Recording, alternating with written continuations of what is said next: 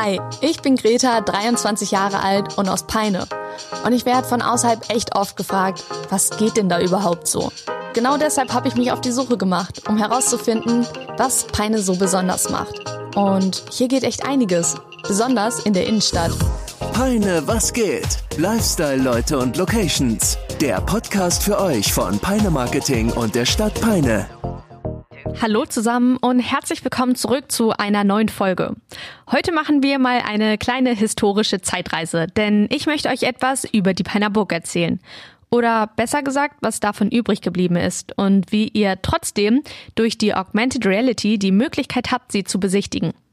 Kurz für all diejenigen, die mit Augmented Reality noch nichts zu tun hatten. Augmented Reality, auch erweiterte Realität genannt, bezieht sich auf eine Technologie, bei der die physische Welt durch digitale Elemente oder Informationen erweitert wird. Die reale Welt ist somit die Grundlage, auf die die digitalen Inhalte projiziert werden. Über ein Tablet oder Smartphone sieht man wie durch die Kamera, wenn man ein Foto macht, eben nicht nur die tatsächliche Welt, sondern auch hinzugefügte digitale Elemente. Was sicherlich jede Peinerin und auch jeder Peiner kennt, ja, das ist vermutlich der Burgpark. Denn dieser befindet sich ja quasi noch in der Innenstadt. Früher stand dort, wo heute nur noch ein bepflanzter Park ist, mal eine richtige Burg. Ja, schwer vorzustellen. Aber manche Leute sagen sogar, es wäre ein Schloss gewesen. So oder so, an dem Ort, wo heute das Amtsgericht Peine steht, ja, da gab es mal eine wunderbare historische Sehenswürdigkeit. Lediglich ein paar antike Steinmauerreste und Infotafeln scheinen daran zu erinnern. Aber okay, stopp. Fangen wir mal vorne an. Ich habe von Dr. Holländer, Experte in Sachen Peiner Geschichte und besonders Peiner Burg, einige spannende Sachen über die Burg erfahren und diese Infos würde ich gerne mit euch teilen. Denn hier wird es richtig interessant. Es gab eben nicht nur die eine Peiner Burg, sondern die Peiner Burg wurde mehrfach zerstört und wieder aufgebaut. Wann die Burg das erste Mal erbaut wurde, ja, das ist ungewiss und kann auch von Historikern nicht mit Gewissheit gesagt werden. Ihr könnt die folgenden Informationen, die ich jetzt einmal für euch kurz zusammenfassen werde, übrigens auch nochmal deutlich ausführlicher und in verschriftlichter Form nachlesen in die Geschichte des Burgparks. Oder ihr macht es wie ich und geht zu einem Vortrag von Dr. Holländer. Aber wie kam es überhaupt zu dem Projekt der digitalen Burg? Heine Marketing ist tatsächlich auf mich zugekommen und zwar im Rahmen der 800-Jahr-Feier hatte man die Idee, die Burg, Gunzelinsburg, virtuell wieder auferstehen zu lassen. Und ähm, wir haben dann zusammen ähm, das Projekt weiterentwickelt und geschaut, was können wir eigentlich machen. Und ähm, nach einer gewissen Recherche haben wir dann mit den Daten, die zur Verfügung standen, versucht, ein möglichst getreues Abbild der letzten Burg, des letzten Schlosses hier in Peine virtuell wieder auferstehen zu lassen. Ich selber beschäftige mich schon seit, seit vielen, vielen Jahren mit der Stadt Peine und mit der Burg. Ähm, und zwar im Rahmen meiner Tätigkeit als Vorsitzender des Kreisheimatbundes und seit einiger Zeit bin ich auch Beauftragter für Bau- und Kunstdenkmalpflege der Stadt Peine. Mache das also alles ehrenamtlich neben meinem eigentlichen Job als Hobby und es macht mir einfach Spaß, den Leuten unsere Geschichte der Stadt Peine einfach näher zu bringen. Dazu muss man nicht ins Ausland fahren und sich Pyramiden anschauen. Schöne Sachen gibt es auch hier bei uns zu Hause. Ja, da spricht Dr. Holländer. Ja, schöne Sachen gibt es bei uns und vor allem richtig spannende Sachen, wenn man sich erstmal auf die Historie hier vor Ort einlässt. Deshalb entführe ich euch jetzt auch kurz in den kleinen Geschichtsexkurs zur Einordnung der kommenden Infos. Die ersten Aufzeichnungen gehen zurück ins Jahr 1130. In einer Urkunde des Reichstags in Braunschweig beurkundete Kaiser Lothar III. einen Gutsverkauf der Burg an Berthold von Peine. Somit ist er urkundlich aufgeführt der erste Bewohner der Burg. Die Originale der Urkunde sind allerdings nicht mehr vorhanden. Lediglich eine Abschrift aus dem 16. Jahrhundert gibt diese Information. Generell müsst ihr wissen, dass es in der Geschichte um die Peiner Burg wirklich ziemlich viele Kriegsakte gibt und Belagerungen und wer mit wem Spannungen hatte, ist nicht immer ganz klar. Aber laut den noch erhaltenen Dokumenten wurde die erste Burg im Jahr 1192 oder 93 bis auf die Grundmauern zerstört. Es liegt praktisch auf der Hand, dass die damalige Zerstörung der Bauten ja nicht sonderlich schwer gewesen sein muss. Ein Sohn Heinrichs des Löwen stürmte die Burg, die schon nach wenigen Tagen fiel. Die Steinbauten waren vermutlich leicht zu erobern. Der damalige Besitzer Ludolf, Sohn von Berthold von Peine, überlebte den Angriff und beschloss 1194 gemeinsam mit den Welfen die Burg neu aufzubauen und zu stärken. Im Jahr 1200 starb Ludolf jedoch ohne männliche Nachkommen. Die Grafschaft und die Peiner Burg fielen an Gunzelin von Wolfenbüttel. Durch anderweitige Verpflichtungen hat sich Gunzelin jedoch in den ersten Jahren recht wenig um die Peiner Belange gekümmert. Häufig begleitete er seinen Herren Otto IV. auf Kriegszüge. Nach dem Tod Ottos kümmerte sich Gunzelin um 1223 wieder mehr um seine Peiner Burg und gründete dort direkt angrenzend eine städtische Siedlung. Ja, wie wir sie auch heute noch kennen, die Stadt Peine. Zudem baute Gunzelin die Burg weiter aus, festigte sie, um sie vor weiteren Angriffen besser schützen zu können. Im Jahr 1236 wurde die Burg Gunzelins Hauptaufenthaltsort, da er versuchte, zwischen Fuse und Oka ein eigenständiges Herrschaftsgebiet aufzubauen. Als Gunzelin dann den Gegenkönig Wilhelm von Holland verweigerte, verhängte König Wilhelm die Reichsacht über Gunzelin und übertrug Herzog Albrecht von Braunschweig mit der Burg und der Grafschaft Peine. Dieser hatte zuvor schon die Stadt erobert, die Burg jedoch noch nicht. Somit kam es zur erneuten Belagerung der Burg. Den offenen Kampf erlebte Gunzelin jedoch nicht mehr, da er 1254 oder 1255 starb.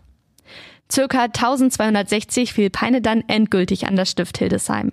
In den folgenden Jahren regierten unterschiedlichste Personen, die vom Bischof eingesetzt worden sind.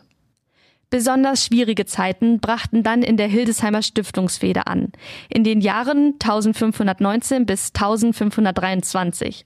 Im Zentrum der kriegerischen Auseinandersetzungen standen nämlich Burg und Stadt. Nachdem Bischof Johann IV. und die Ritterschaft sich diverse kleinere Kämpfe lieferten, brach dann im Jahr 1519 eine ernste Fehde aus. Kurz darauf wurde Peine eingenommen. Die Bewohner zogen sich auf die Burg zurück, während die Stadt in Flammen aufging. Unter großen Opferzahlen versuchten die Peiner ihre Burg monatelang zu verteidigen und sie hielten den Eroberungsversuchen stand. Man sagt, insgesamt 16 Kanonen haben auf die Burg eingeschossen. Dabei wurde die Burg jedoch stark beschädigt. Die älteste noch auffindbare Aufzeichnung der Peiner Burg befindet sich übrigens gemalt auf der Peiner Hochzeitsschüssel aus dem Jahr 1534, die eine Belagerungsszene aus dieser Zeit widerspiegelt. Dort sieht man, dass die Burg typisch wie viele Burgen zu dieser Zeit ausgesehen haben muss. Ein nahezu perfekt runder Burgberg, umgeben von breiten Wassergräben. Ein pompöses, eindrucksvolles Gebäude mit massiven Türmen. Wusstet ihr, dass einige Historiker vermuten, dass die Eule seit jeher deshalb das Symbol für Peine darstellt? In der Stiftungsfehde diente die Eule nämlich als Symbol für Wachsamkeit und Standhaftigkeit, sowie auch die Rettung Peines aus den schwierigen Kriegszeiten. Die durch die Fehde zerstörten Gebäude wurden durch schlichte Neubauten ersetzt. Im Dreißigjährigen Krieg erlebte Peine besonders schwierige Zeiten. Friedrich Ulrich von Braunschweig-Wolfenbüttel ließ beispielsweise 1648 den Graben der Burg zuschütten, damit die Angreifer, Plünderer und Kriegstruppen ungehindert angreifen konnten. Nach dem Ende des Krieges beschloss der Fürstbischof von Hildesheim, Peine als mögliche Festung weiter auszubauen. Der Festungsbau erfolgte dann im Jahr 1660. Dafür wurde der Grundriss der Burg erweitert. Ein nahezu quadratischer Grundriss mit hakenförmigen Eckbastionen galten als Schlosshof. Der Graben wurde auf ca. 15 bis 20 Metern erweitert. Rund ein Jahr später wurde der Festungsbau jedoch gestoppt, da die finanziellen Mittel erschöpft waren. Später dann, im Verlauf des 18. Jahrhunderts, kam es jedoch dazu, dass sich die Bausubstanz aufgrund der fehlenden Instandhaltungsarbeiten verschlechterte. Ja, wir wissen ja heute, insbesondere aus den äh, politischen Verhältnissen, die wir gerade haben, dass Krieg führen sehr teuer ist. Und so eine Festungsanlage, wenn man die baut und instand hält, das kostet unheimlich viel Geld. Und dieses Geld hatte der Bischof irgendwann nicht mehr. Das heißt, die Burganlagen, äh, die Schloss- und Festungsanlagen hätten immer wieder verändert werden müssen, der neuen Kriegstechnik angepasst werden müssen. Und dafür war schlicht einfach kein Geld da. Und so war diese Festung irgendwann einfach nicht mehr up to date. Und so verkamen die Anlagen. Teilweise stürzten die Gebäude schon ein, weil sie nicht gepflegt und unterhalten wurden. Äh, und sie waren an sich auch nicht mehr geeignet, der neuen Kriegstechnik standzuhalten. So galt beispielsweise auch das Betreten der Wachthäuser als lebensgefährlich. So einsturzgefährdet waren sie damals. Man kann also durchaus sagen, es war sanierungsbedürftig. Im Jahr 1797 wurde dann das Wachhaus abgerissen. Wenige Jahre darauf, im Jahr 1803, begannen die Abrissarbeiten auf dem gesamten Schlossgelände. Erst fielen die Schlossmauern, dann die Scheunen und dann später das Haupthaus. Die Reste des Anwesens fanden ihr trauriges Ende im Straßenschotter. Vielleicht seid ihr also schon einmal unbewusst über Teile der damaligen Burg gefahren. Als einziges blieb der Burgbrunnen, da er noch lange danach von den Peinern genutzt wurde. Einige Jahre später baute man das Gelände als Verwaltungszentrum um. Ein bisschen so, wie ihr es auch heute kennt. Damals entstanden dort beispielsweise das Gefängnis oder auch das Amtslokal. Später dann, rund 1893, wurde der ehemalige große Schlossgarten umgebaut und das Ratsgymnasium sowie die Burgschule erbaut. So, das reicht jetzt aber erstmal mit der theoretischen Geschichte rund um die Peinerburg. Was wirklich cool ist, ist das, was Dr. Holländer aus all diesen Informationen gemacht hat. Die verbliebenen Zeichnungen hat er aufbereitet, um für uns Peinerinnen und Peiner und natürlich auch alle Interessierten die Peinerburg, so wie sie vermutlich zuletzt stand, haptisch und greifbar zu machen. Sie wurde also visuell nachgebaut. Wichtig ist es ihm zu betonen, dass man die Burg nicht zu 100 Prozent genauso nachbauen kann. Dafür fehlen einfach weitere Aufzeichnungen. Doch durch die Augmented Reality habt ihr das kostenlose Angebot, durch eine App in die Zeit von damals einzutauchen und ein authentisches Bild der damaligen Burg zu bekommen. Und ich meine wirklich eintauchen. Also ihr müsst euch nur eine kostenlose App herunterladen und mit einem QR-Code scannen und schwupps habt ihr das Gefühl, ihr steht in der Burg. Also das ist kein Scherz. Ich habe es selber ausprobiert und war total begeistert davon. Es gibt insgesamt drei QR-Codes rund um den Burgpark verteilt, die ihr scannen könnt und die Burg aus unterschiedlichen Perspektiven erkunden könnt. Also probiert das unbedingt mal aus. Wie gesagt, ich war selber total positiv begeistert davon, wie detailgetreu die Burg auch nachgebaut wurde und wie echt diese ja, neue 3D-Welt sich anfühlt. Probieren lohnt sich definitiv. Die App heißt übrigens 3D QR Plus. Aber dieser Prozess hinter der virtuellen Burg ist ebenfalls super spannend, wie ich finde. Dr. Holländer erzählt uns davon. Dazu war eine ganze Reihe an, an Vorarbeit nötig.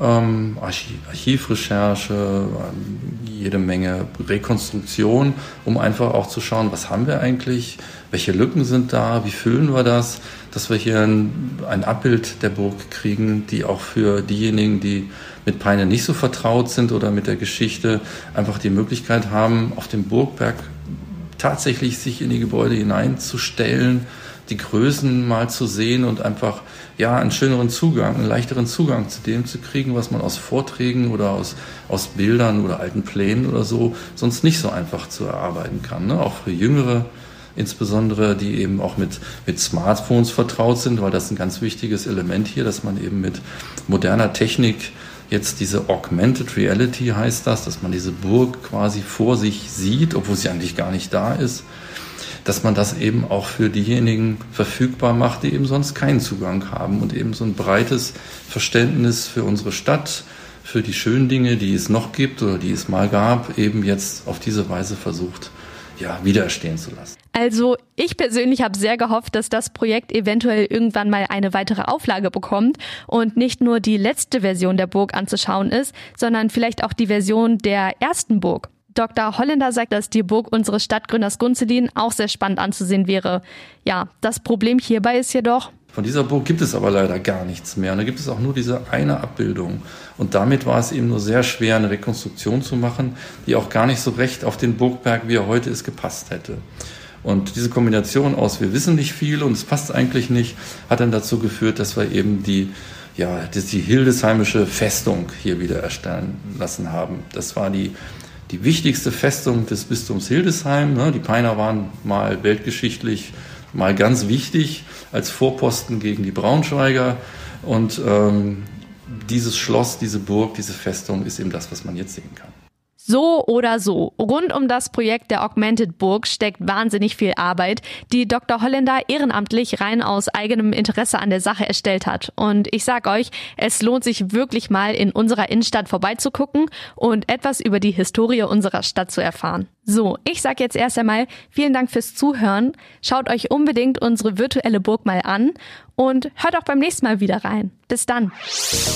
Peine, was geht? Lifestyle-Leute und Locations. Euer Podcast aus der Peiner Innenstadt.